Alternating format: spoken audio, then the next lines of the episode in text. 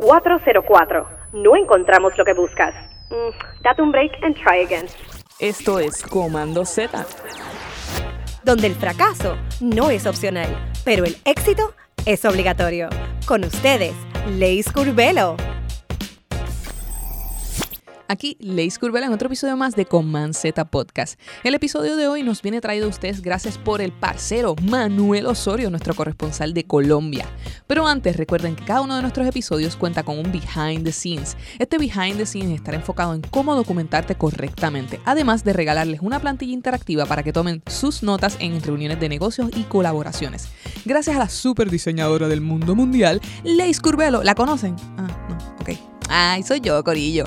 Ya sabe, Corillo, tienen dos opciones. O van directo a nuestro shop y le dan download solito a este behind the scene sobre qué debes tener o hacer para documentarte bien en una oportunidad de negocio o nos dan de su amor en nuestro Patreon, donde pueden tener acceso exclusivo a todos nuestros behind the scenes, guía, checklist, ebooks y un montón de contenido enfocado en tu crecimiento profesional. Échenle dos. Hoy con nosotros desde Colombia estaremos con Angélica Flechas. Flechas es abogada con especialización en Derecho Comercial, diseñadora de la Universidad de los Andes y candidata MBA en los Holt Business School, así como la fundadora y gerente general de Aptica, la primera consultoría en Colombia dedicada a diseñar servicios e implementar metodologías de Legal Service Design. Recuerden que si les gusta todo lo que estamos grabando para ustedes, pueden darnos un super review en Apple Podcast. Al finalizar este gran episodio de Legal Design junto a Angélica Flechas y nuestro corresponsal Manuel Osorio. Así que dale oído. Hola comunidad de Coman Z Podcast. Estamos por aquí nuevamente con un nuevo episodio para contarles las historias de los diseñadores que están cambiando el mundo con diseño. Y en esta oportunidad me acompaña Angélica Flechas, una profesional que nos va a hablar de una industria del diseño que tal vez no es muy conocida con muchos, por muchos profesionales, pero que está cambiando el mundo seguramente. Así que, hola Angélica, bienvenida a este espacio. Hola, ¿qué tal? ¿Cómo estás? Muchísimas gracias por tenerme. Vamos a iniciar, Angélica, y quiero que nos cuentes, por favor, a toda la audiencia que nos escucha desde Puerto Rico, que es el origen de este eh, podcast, que es Coman Podcast. ¿Quién es Angélica Flechas? Em, es una inicialmente abogada que en la mitad de su carrera decidió que quería ser diseñadora y un poco en contra de la corriente porque en su familia todos son abogados, eh, logró convertirse también en diseñadora y cuando se graduó decidió que quería ejercer más diseño que derecho. Eh, cuando salió a ejercer el diseño, pues más desde el enfoque estratégico que fue el que ella estudió, descubrió que no había trabajo para ella porque era muy temprana esta aplicación del diseño centrado en las personas. Entonces, como no había trabajo para ella, pues ella se lo inventó y, nace Áptica y, y lidera un equipo de 67 personas en este momento. Eh, y ya, eso es como mi orgullo más grande en este momento. Angélica, ¿qué representa para ti, por la trayectoria y la historia de tu familia, el qué es el derecho? Wow, el derecho el derecho es el aire, porque está en todos lados y eso aquí no es una frase mía, es de Carlos Santiago Nino, que es un autor que leí cuando estaba empezando a estudiar derecho y, es, es algo que nos acompaña todo el tiempo, lo queramos o no.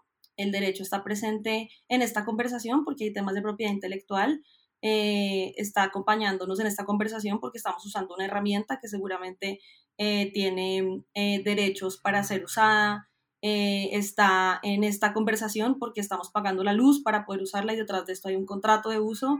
Entonces es algo que nos acompaña todo el tiempo, así lo queramos o no.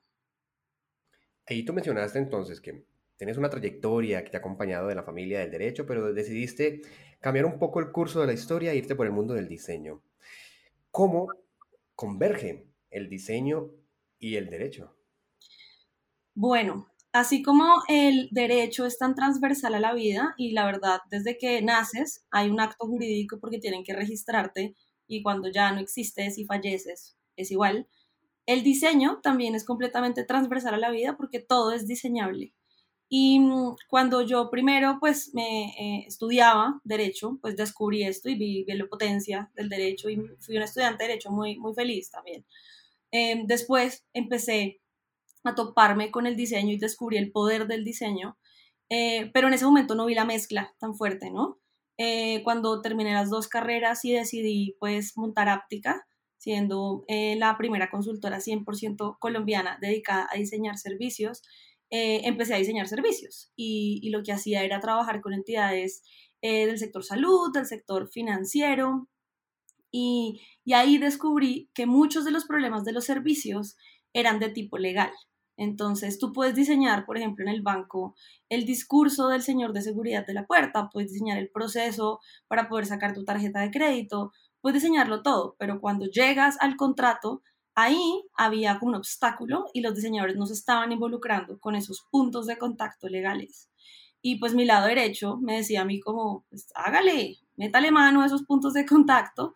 Y, y, las personas que me contrataban, que eran pues, generalmente el área de servicio al cliente, me decían, no, eso no se puede tocar. Entonces yo decía, pero ¿por qué no? Como si fuera inmune el punto de contacto legal. ¿Y, y cómo así que no se puede tocar? sí, eso no se puede tocar porque eso es del área legal, son preformas legales. Yo decía, pero un momento, o sea, la ley dice que debe pasar, pero no dice cómo. Y ese es el poder que tiene el diseño.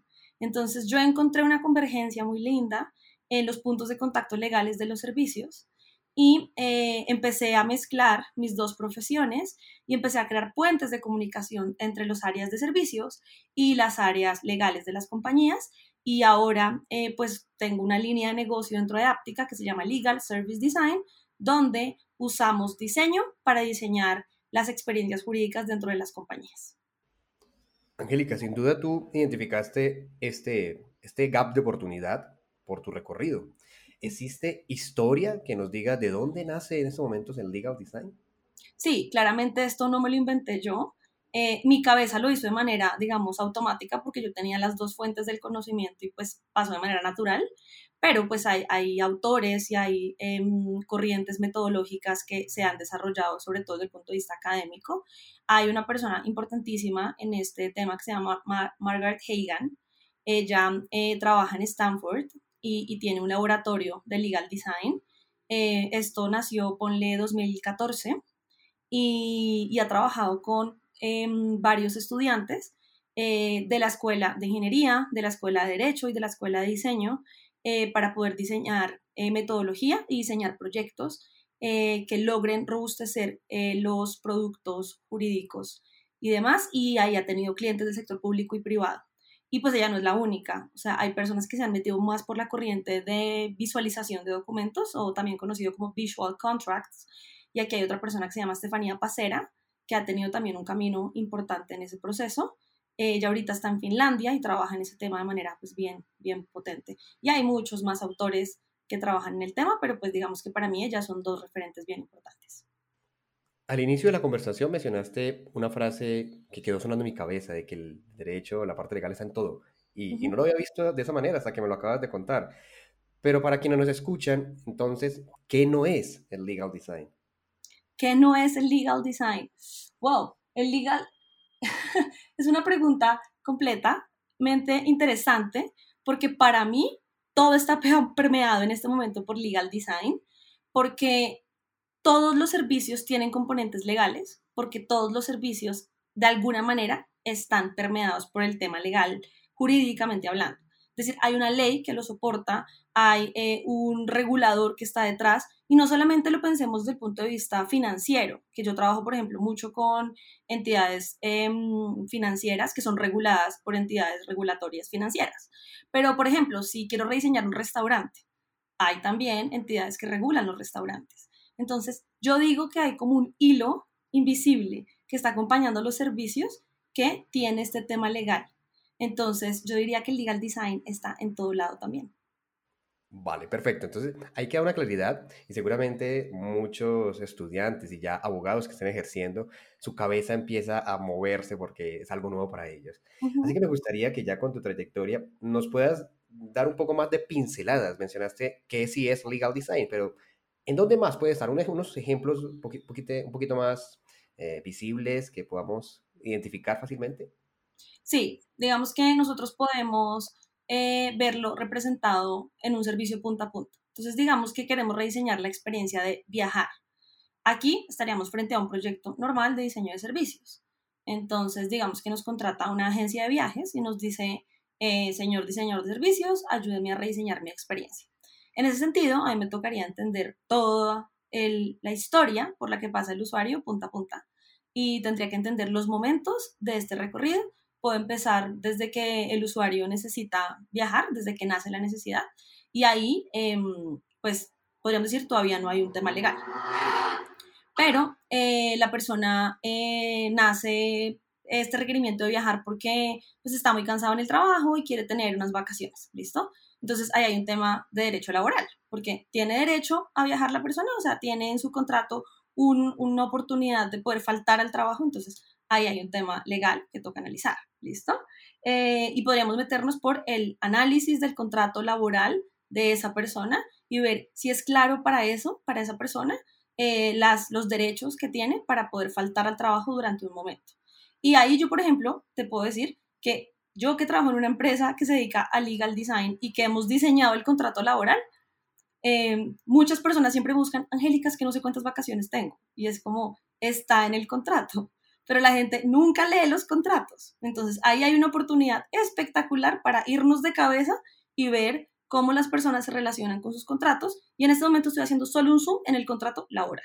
¿Listo? Ahora, sigamos con los momentos de la experiencia. Después la persona dice, bueno, listo, sí tengo derecho a vacaciones, voy a viajar. Ahora, ¿a dónde voy a viajar? Entonces, de pronto hace un análisis en búsquedas eh, virtuales y empieza ahí un tema de datos, por ejemplo, mientras la persona está buscando y demás, eh, ¿qué está quedando con sus búsquedas? ¿Dónde están quedando sus búsquedas? Esa persona accedió a, unas plataformas de búsqueda, esos datos de búsqueda de esa persona están quedando en algún lugar. Él dijo, sí, acepto a que mi información esté guardada en algún lugar. Entonces hay un tema ahí de datos. ¿Cómo aceptó esa persona? Queridos, cada vez que ustedes buscan, esa información está quedando guardada. Ustedes han aceptado eso, entonces hay un tema ahí de legal design asociado a los datos. Entonces, segundo momento, datos. Listo, la persona ya encontró, uy, sí, Aruba, pongo un ejemplo cualquiera, me voy para Aruba. Listo, voy a buscar los tiquetes. Entonces me meto a la plataforma de búsqueda de los tiquetes y em, quiero encontrar em, las mejores fechas y demás. Entonces, nuevamente, seguimos con el tema de los datos, ta, ta, ta. Eh, finalmente, acepto los términos y condiciones. Términos y condiciones del contrato de compra-venta de los tiquetes. y contrato de compra-venta de tiquetes. Ahí está el hilo invisible que nos está acompañando todo el tiempo en los temas legales. Y no se me asuste, pero así es, así es. Y los diseñadores de pronto le hemos huido a ese tema legal todo el tiempo, pero está ahí acompañándonos y, y es lindo verlo. Es como si les estuviera quitando ese manto invisible que nos ha eh, ocultado el derecho todo el tiempo, pero lo que estoy haciendo acá yo es tratando de traducir ese tema legal que ha estado ahí con nosotros todo el tiempo. Y puedo seguir y mostrarles que... Eh, hay muchos temas legales durante toda la experiencia hasta que finalmente vuelves a tu casa. Ahí, sin duda, ya queda visible un poco más, o se puede identificar cómo está acompañándonos en, la cotidianidad. Pero si quisiéramos contarle a nuestra abuela o a nuestra tía cuál es el impacto que tiene el legal design en la ciudadanía, ¿cuál sería este? Listo, entonces, ¿qué hice acá? Les mostré todos los temas legales. Ahora, ¿qué hago con eso? pues de pronto los usuarios no son conscientes que están navegando esta experiencia y que hay un manto invisible que los está acompañando todo el tiempo con los temas legales. ¿Qué puede hacer un legal designer? Lo que puede hacer es analizar todos esos puntos de contacto legales que están acompañando esa experiencia y rediseñarlos para asegurar que el usuario realmente lo entienda y se pueda sentir cómodo en, e, en esa navegación. Entonces yo puedo rediseñar los términos y condiciones para que sean más claros y más cercanos al usuario. Y volvamos, por ejemplo, al tema de la compra de los tiquetes. ¿Cuántos de ustedes no han sentido engaño de sus aerolíneas? Cuando compran un tiquete y después pasa algo como lo que nos está pasando a todos ahorita con la pandemia y no pueden viajar porque cierran las fronteras, cierran los aeropuertos y ustedes simplemente quieren cambiar el tiquete o dejarlo abierto para después volver a viajar. Y no la aerolínea les dice, no, eso no estaba incluido, ustedes tienen una tarifa que no es flexible. ¿Qué? ¿Dónde decía eso? Pues porque ustedes no leyeron los términos y condiciones o si los leyeron no los entendieron. ¿Qué hace un legal designer? Rediseña esos términos y condiciones para asegurar que cuando las personas adquieren esos productos y servicios, realmente, primero, los quieren leer, que eso para mí es muy importante. Yo no quiero que los puntos de contacto legales sigan siendo invisibles a los ojos del usuario y sigan siendo como una caja negra con la que nadie quiere tener contacto. ¿Listo? Entonces, el querer, muy importante. Y el segundo, los pueda entender. ¿bien? Y cuando los pueda entender, pueda sentirse cómodo con esa relación. Y aquí aparece un concepto jurídico, si tengo abogados oyéndome, y es la autonomía de la voluntad. y eso lo aprendí yo estudiando derecho y son cosas como que se me impregnan a mí como estudiante y es que en teoría cada vez que yo acepto cualquier cosa, que todo el tiempo lo estamos aceptando, así como cuando tú me buscaste a mí me dijiste, ¿quieres hacer este, este podcast? Yo dije, sí, autonomía de la voluntad, yo acepté. Ustedes todo el tiempo están aceptando, pero realmente no son conscientes bajo qué condiciones están aceptando. Lo que yo quiero es que las condiciones siempre sean claras, haciendo nuevamente el zoom con este ejemplo de los términos y condiciones. Pero eso pasa todo el tiempo en toda la experiencia. Ahora hagamos un ejemplo más macro, la normatividad. ¿Cuál es la norma que regula los términos y condiciones de las aerolíneas? ¿Quién las genera? Entonces ahí entramos a hablar del organismo legislativo de los diferentes países a los cuales pertenecemos nosotros. Y aquí viene una pregunta espectacular y es, ¿será que estos organismos legislativos se centran en las personas para diseñar la normatividad? Y cuando la escriben, ¿será que están pensando que las personas que las van a leer las van a entender? Y entonces seguramente pues toda la vida no la han escrito de la misma manera y pues no están escritos para humanos comunes como los usuarios de estas aerolíneas, sino están escritos para los abogados que tradicionalmente son los que leen estas normas. Entonces, ustedes ven, hay diferentes capas de la experiencia y puedo ir hasta lo más macro, que es la norma, o hasta lo más micro, que es la experiencia de comprar y decir, acepto este etiquete con los términos y condiciones. Ahí mencionaste algo y voy a tomar un desvío, como teníamos la conversación, porque dijiste, muchas veces puede que estén escritos para los abogados, pero no están escritos en el lenguaje de la ciudadanía. Si un contrato se escribe de pronto con palabras, decirlo, más escuetas, eh, ¿pierde validez? No, porque la ley dice qué debe pasar, pero no dice cómo. Entonces, los contratos tienen unos elementos esenciales, que es lo mínimo que debe tener ese acuerdo para que se caracterice con ese tipo de relación contractual. Entonces voy a poner un ejemplo, la compra-venta. Voy a comprar una casa, que es lo mínimo que debe tener el objeto y em, el valor, y eso lo hace la compra-venta como tal. Pero si yo, por ejemplo, digo, no, yo quiero eh, que sea más equitativa la relación, voy a quitarle el pago. Si yo le quito el pago, ese era un elemento esencial de esa relación. Ahí sí estaría alterando la característica legal de esa relación y de pronto estamos entrando en un modelo de tipo donación. Ahí sí estoy hablando de temas de alteración jurídica de la relación. Pero si yo sigo manteniendo los elementos esenciales de esa relación, es decir, el objeto que estoy adquiriendo y el pago, más otros temas como el tiempo, como las condiciones de pago y el, el tiempo de pago, la fecha de entrega del bien, bueno, otro tipo de características, simplemente lo que hago es cambiar la redacción, por ejemplo, o la forma en la que se visualiza ese contenido, yo no estoy alterando los elementos esenciales, sino simplemente estoy explicándolos de otra manera. Entonces, una cosa son los elementos esenciales y otra cosa es cómo está presentado. Y aquí me das oportunidad para hablar de, tres elementos que son muy importantes en la metodología con la que yo trabajo y son los principios del legal design. Em, yo trabajo con tres. El primero es el gana-gana, es asegurar que lo que estoy interviniendo asegure equidad entre las partes. Entonces, eh, si yo quiero intervenir una relación, que en este caso es el ejemplo que estoy trabajando con el de la compra-venta, em, yo, por ejemplo, quiero que haya equidad entre las partes y que los dos se encuentren en un lugar intermedio para negociar, por ejemplo, y no que la persona siempre tenga que viajar hasta el lugar del bien, del bien, ven, hable jurídicamente, del objeto que se quiere vender. Em, entonces, esa sería una buena forma de crear equidad, ¿sí? Eh, ese es el gana-gana. Transparencia es el tema de la claridad alrededor de, la relación que estoy generando. Y aquí es donde puedo hablar de cómo está presentado el documento, pero también cómo es el proceso, cómo es em, la forma de entregar eh, el objeto, cómo es la forma de entregar el dinero. Y puedo hablar aquí de forma, tono y contenido, que es lo que hace el diseño muy bien, ¿cierto? Y el último es eh, la aplicabilidad.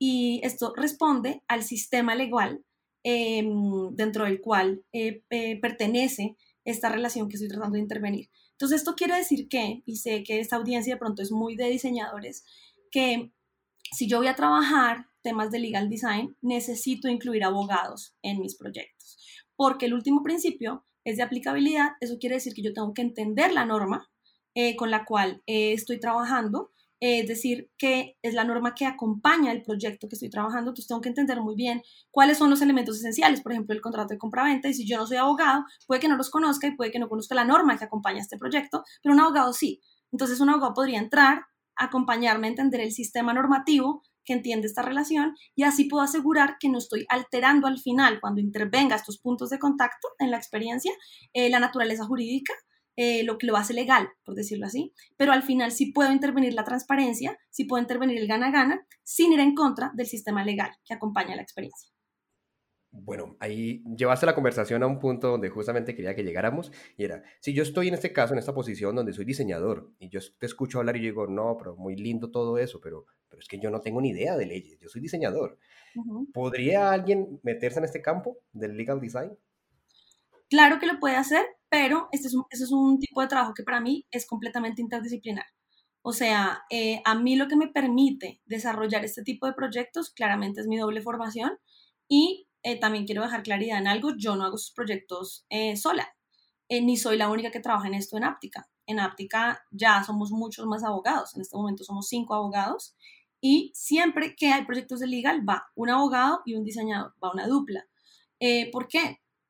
Para garantizar el tema de la aplicabilidad, porque un diseñador pues no navega también el sistema normativo y necesitamos a alguien que le ayude a entenderlo, que lo ayude a navegar. Yo me sueño un mundo en el cual la gente no necesita el abogado para poder navegarlo, pero en este momento estamos en un punto donde el legislador creó normas que nadie entiende. Incluso los mismos abogados, nos cuesta entenderlo. Entonces es interesante poder eh, incluir abogados en la conversación y no solo interesante, sino relevante, genera agilidad en los procesos y em, facilita el, el, proceso metodológicamente hablando. Ahora, ¿dónde está el reto? El reto está en que el abogado eh, tenga la apertura de poder trabajar en este tipo de proyectos. Y pues claro está, digamos, para mí que tengo un equipo que está entrenado, que son abogados, pues fluye.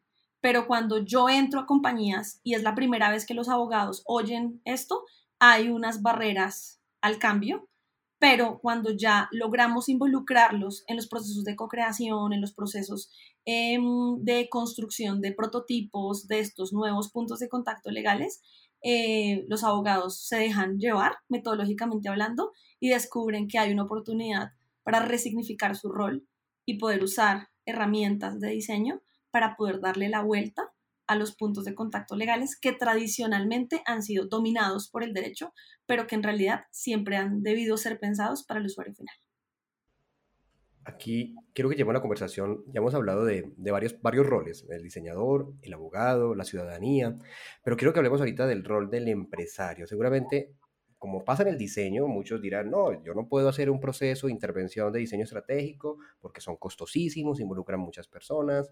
El legal design también es algo que esté solamente sujeto a grandes corporaciones o cualquier empresa podría hacer legal design. Cualquier empresa podría hacerlo. O sea, esto no es algo... Eh que sea exclusivo de las empresas grandes. Es más, no es, no es que cualquier empresa podría hacerlo, yo creo que cualquier empresa debería hacerlo. Eh, ¿Por qué? Porque pues, cualquier empresa firma contratos todo el tiempo, está eh, cobijada por la norma y merece entender la norma y merece entender los eh, productos legales con los cuales tiene relación todo el tiempo. Imaginémonos una empresa pequeña que acaba de nacer tiene contratos laborales, pues qué lindo es que sus empleados entiendan los contratos que están firmando. Entonces, ahí hay una oportunidad para una empresa pequeña.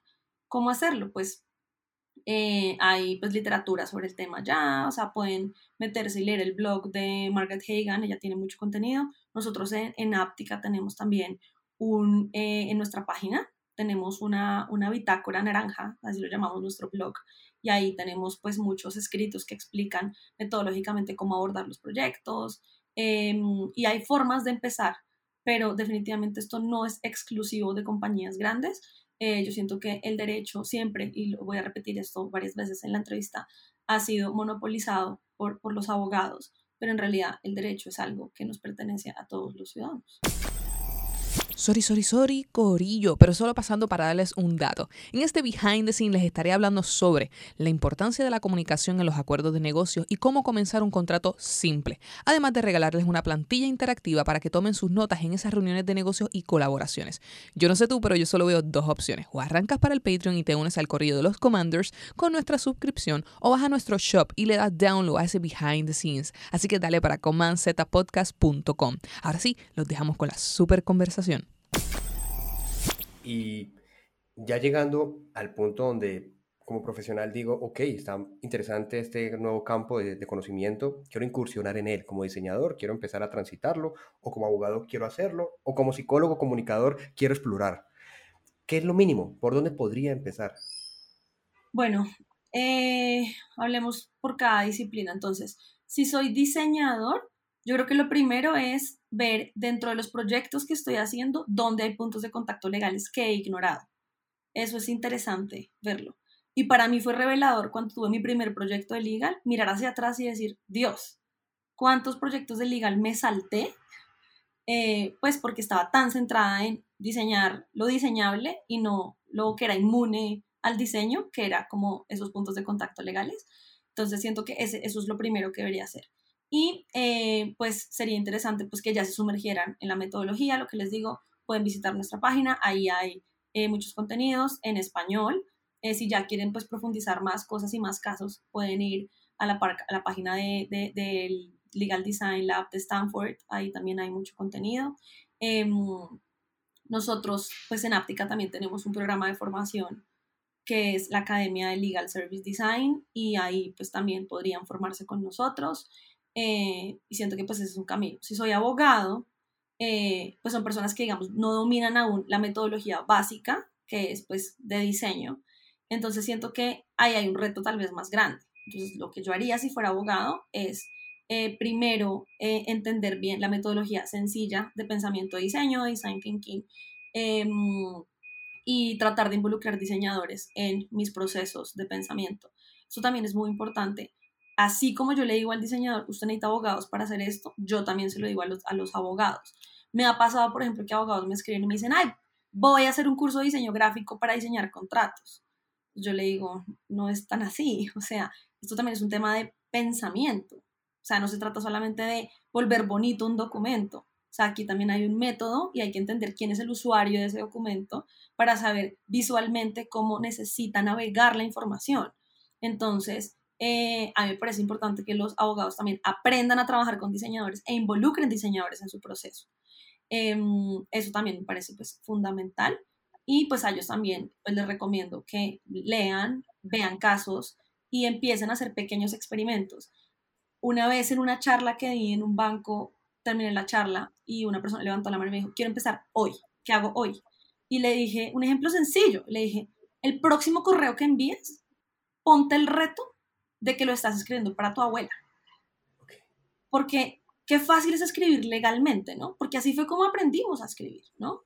Entonces, usar palabras como subsiguiente, no obstante, eh, es de nuestra lógica, ¿no? Copiar y pegar la norma, pues porque como la entendemos tan fácil, la copio y la pego, pero nunca la explico, ¿sí? Eh, y le dije a esta persona, creo que se llama María Antonia, si no estoy mal, le dije, María Antonia, el próximo correo que, que, escribas tiene que ser escrito para tu abuela. Así te lo haya pedido el abogado de la contraparte, quiero que sea pensado para tu abuela. Y si uno hace ese ejercicio de usuario extremo, eh, la forma de pensar y de abordar los proyectos o la forma de pensar y abordar tus tareas cotidianas cambia. Está, Está muy buen ejercicio. Yo creo que aquí más de uno va a salir a empezar a mirar cómo escribe. Vamos a ahorita, Angélica, a empezar a hablar. Entremos en este podcast, tiene tres secciones y una de ellas es historias de terror. Así que quiero que nos cuentes, por favor, a todos esos, esa historia de terror o ese susto que tal vez hayas pasado en algún proyecto Ok, historia de terror. bueno, pues nosotros eh, trabajamos con entidades que son reguladas eh, del sector financiero y una, una vez eh, nos llamaron de una de estas entidades y nos dijeron, oigan, nos, nos requirió la superintendencia financiera. Cuando uno requiere la superintendencia financiera es porque algo malo pasó, ¿sí? Entonces me escribe mm, el diseñador que estaba a cargo del proyecto, mira, llegó este mail, eh, y es diseñador, entonces pues él lo dimensionó tres veces más grande. Yo le dije, tranquilo, vamos a ir, nosotros estamos haciendo nuestro trabajo, diseñamos nuestros documentos bien, diseñamos nuestros procesos bien, creamos en nuestro proceso y pues vamos con la mente en alto. Y pensé los tres escenarios, ¿no? Como, bueno, no nos van a aprobar los documentos, o amaron nuestro trabajo, o simplemente quieren entender qué fue lo que pasó y yo preparémonos para los tres. Malo bien, yo soy abogada, entonces también pensé como esto es un caso, hay que ir a una entidad y hay que ganar el caso, ¿sí? Y dije, llevemos referentes de otros países, eh, montemos también los otros casos que la superintendencia nos ha eh, aprobado. Entonces dije, pensemos de verdad los escenarios, llevemos pruebas. ¿Y cuáles son las pruebas? Pues, ¿qué hemos hecho nosotros? ¿Cuál fue nuestro proceso metodológico? ¿Cuáles son em, los eh, otros proyectos que nosotros hemos llevado con otras entidades reguladas y, que han sido pues aprobados por esta misma superintendencia. La superintendencia tiene varias delegaciones y en este caso eh, la superintendencia que nos requirió es la de valores. Eh, entonces, porque estamos trabajando con una entidad que trabaja con valores. Entonces, de hecho, la entidad nos citó varias veces antes, la de valores, para preparar como el pitch y cómo íbamos a ir, Em, yo, digamos que cumplo un rol en Áptica ya en este momento más gerencial y comercial, yo ya no estoy tan metida en los proyectos, eh, pero igual pues estoy al tanto de qué está pasando en cada uno, no a un nivel de detalle tan grande como cuántas entrevistas hicieron, qué pasó aquí, entonces me tocó igual empaparme totalmente con el proyecto y eh, pues montamos una gran presentación. Ese fin de semana, ese fin de semana, ese viernes, yo no estaba en Bogotá, pues por todo el tema de las pandemias y demás, eh, uno pues ahora puede trabajar desde cualquier parte de Colombia y yo estaba en un lugar que acá se llama em, Girardot, que es una zona eh, como vacacional, pero yo no estaba vacaciones, estaba trabajando, pero pues me fui desde antes para poder pasar el fin de semana allá. Y el internet estaba medio flojo. Entonces, bueno, nada, yo llegué a la reunión así, eh, lista para presentar, eh, y de repente cuando llegó mi momento de entrar a la, a la reunión, se me cayó el internet. Ah. Y era el momento de, de, brillar, ¿saben? O sea, es como, ya, Angélica, presentar sus pruebas, su caso, todo, porque el legal design es lo que necesita esta entidad, porque la superintendencia tiene que aprobar el proyecto y, y, pues se cayó el internet. Y en ese momento en WhatsApp, todos mis, mis aptiqueños, o sea, la gente del equipo me dijo, Angélica, ¿qué pasó? ¿Dónde estás? Tranquila. En ese momento, Natalia, que era mi contacto con la entidad con la que estábamos trabajando, me escribe y me dice, tranquila, yo estoy haciendo una introducción para que tú puedas entrar. Bueno, finalmente me pude conectar con el internet de mi celular y lo que había pasado era que se había ido la luz en todo Girardot. Entonces, pues ya yo no me podía conectar bien con cámara y no podía ver la pantalla. Ah. Pero sabía que mi presentación se estaba proyectando y Natalia tenía que pasar los slides. Yo estaba viendo mi presentación en mi computador, pero yo no sabía ellos qué estaban viendo. Pero como habíamos preparado tanto con Natalia lo que íbamos a decir, pues yo confié en que ella sabía que mis palabras claves eran unas y ya tenía que ir pasando los slides. Fue un momento muy importante porque era una conexión entre cliente, áptica, yo no podía ver la cara de nadie, yo no sabía si les estaba gustando lo que yo estaba diciendo o no, pero todo era mi voz, los proyectos y hay una cosa y es que yo tengo un enamoramiento por lo que hago, muy demente y confío mucho en mi equipo y en mi método. Y pues nada, fui por todo, les mostré casos, incluso hay un, hay un caso muy bonito en, en París donde eh, se abre, antes de lanzar una norma, se abre a, conversación con la ciudadanía. Como miren, estamos a punto de lanzar esta norma, ¿qué opinan? Y eso es un caso de legal design, porque es dando el espacio a la gente para comentar y decir, estoy de acuerdo, pero tengan en cuenta esto, pilas con tal tema, la gente de tal región está pensando en esto, y ellos recogen todos esos insumos y con eso ya toman la última decisión para poder ya votar en el Congreso. Entonces llevé ese caso como pues eh, referentes internacionales y pues llevé todos los nuestros, conté un poquito la trayectoria. Hay un tema también es que nosotros pues somos una empresa de gente joven, o sea, la mayor soy yo, tengo 33 y eso también les da miedo pues a una entidad financiera decir, vamos a cambiar la forma en la que presentamos documentos. Para que sepan un poquito lo que estamos haciendo acá, estamos rediseñando el reglamento de cómo se invierte en valores en Colombia. Un documento de 130 hojas, ahora tiene 30, es interactivo, todo es a punta de clics, ya no hay un papel y todo pasa en la web. Entonces, pues claramente esta entidad regulatoria dijo, ¿dónde están mis otras 100 hojas? ¿Sí? No, están ahí, pero todo está interactivo. No, no las quiero ver. Entonces, pues, cuando yo llegué y presentó, presenté todo esto, pues, Natalia iba pasando, yo no sabía si estaba pasando bien las diapositivas o no. Finalmente terminé y les dije, perdón por mi tema de internet, pero pues aquí estoy, cuéntenme alguna pregunta. Y la delegada dijo, no, todo quedó claro. Entonces, pues, entidad, vamos a seguir con esto. Estoy muy contenta con el trabajo. Pregunta rápida. Eh, ustedes pretenden que todos los documentos de aquí en adelante se vean así. Y pues este era un deal breaker para mí, o sea, era, esta gente va a seguir trabajando conmigo o no, creyeron en esto y, y, mi cliente dijo, claro que sí. prepárense superintendencia porque ahora en adelante todos nuestros documentos van a ser de esta manera. Y la super dijo, pues estamos listos y preparados y tenemos que aprender a hacerlo de esta manera. Wow. Y ahí, y ahí me di cuenta que un bunch, un grupo de diseñadores con unos abogados que hacen parte del equipo, estamos cambiando la historia de cómo se generan documentos regulados en Colombia. Maravillosa historia. Felicidades, Angélica. Qué lindo. Y se siente, claramente se siente aquí en la conversación y que estoy viéndote. Para quienes están escuchando, te están escuchando, pero yo te estoy viendo aquí en vivo. Eh, se siente esa energía y esa pasión con la que lo haces. Vamos ahorita, hablemos de otra sección que es fallando en lo fácil. Sin duda siempre nos caemos en las cosas sencillas. ¿Qué con esas, esos momentos que muchas veces vuelven y repiten ustedes? Bueno, eh, esto es bueno. Primer proyecto en el que nos contrataron grande eh, fue un, banco y el banco nos contrata y dice, bueno, rediseñen esto y nos emocionamos. Entonces hicimos, ¿cómo es la, cómo es la metodología? Que no he hablado tanto de eso. Entonces, eh, nuevamente, legal design no es solo sobre documentos, pero les voy a hablar de otro documento. Entonces, eh, cogimos un documento, pues tomamos un documento, lo llevamos a trabajo de campo, o sea, lo llevamos a usuarios, a, los reguladores, a los abogados de sus usuarios y lo sometemos a una herramienta que se llama Entre Líneas. ¿En qué consiste? Le damos tres colores a estos usuarios, el rojo, el amarillo y el verde. El rojo es para que subrayen todo lo que no entienden.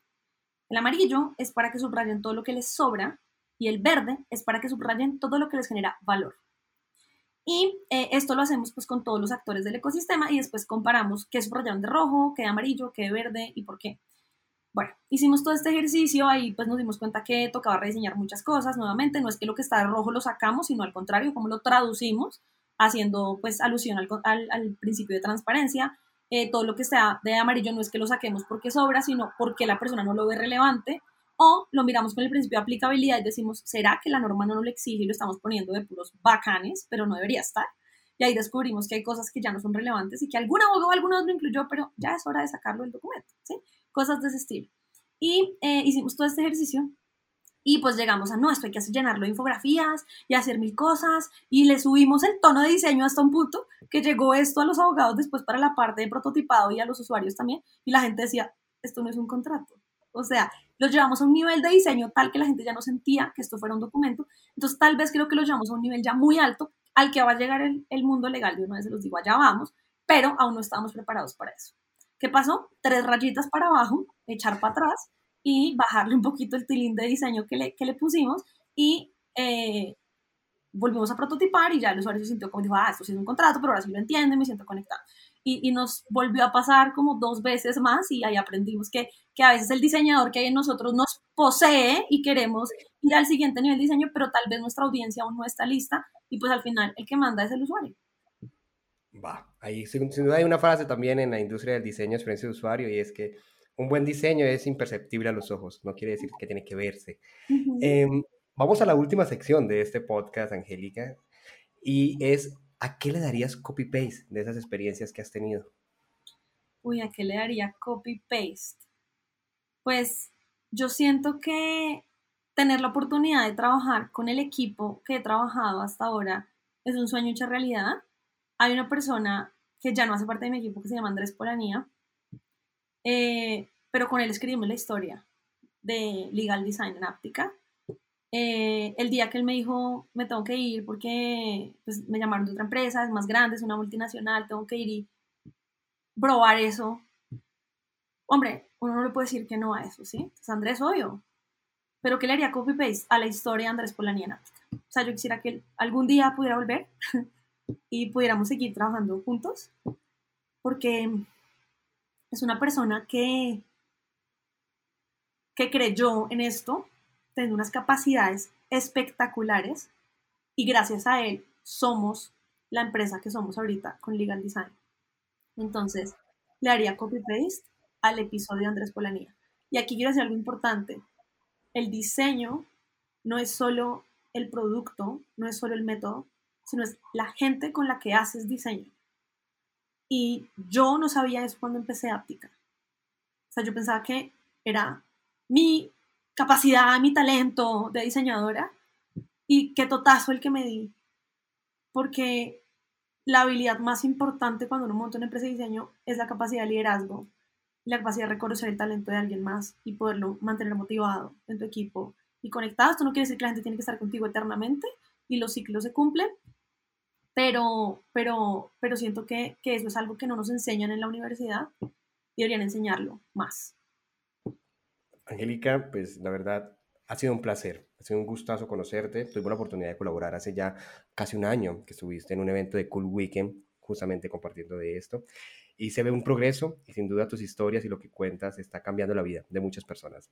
Tu equipo de trabajo y nosotros como ciudadanos que día a día interactuamos con estos contratos que están en el aire.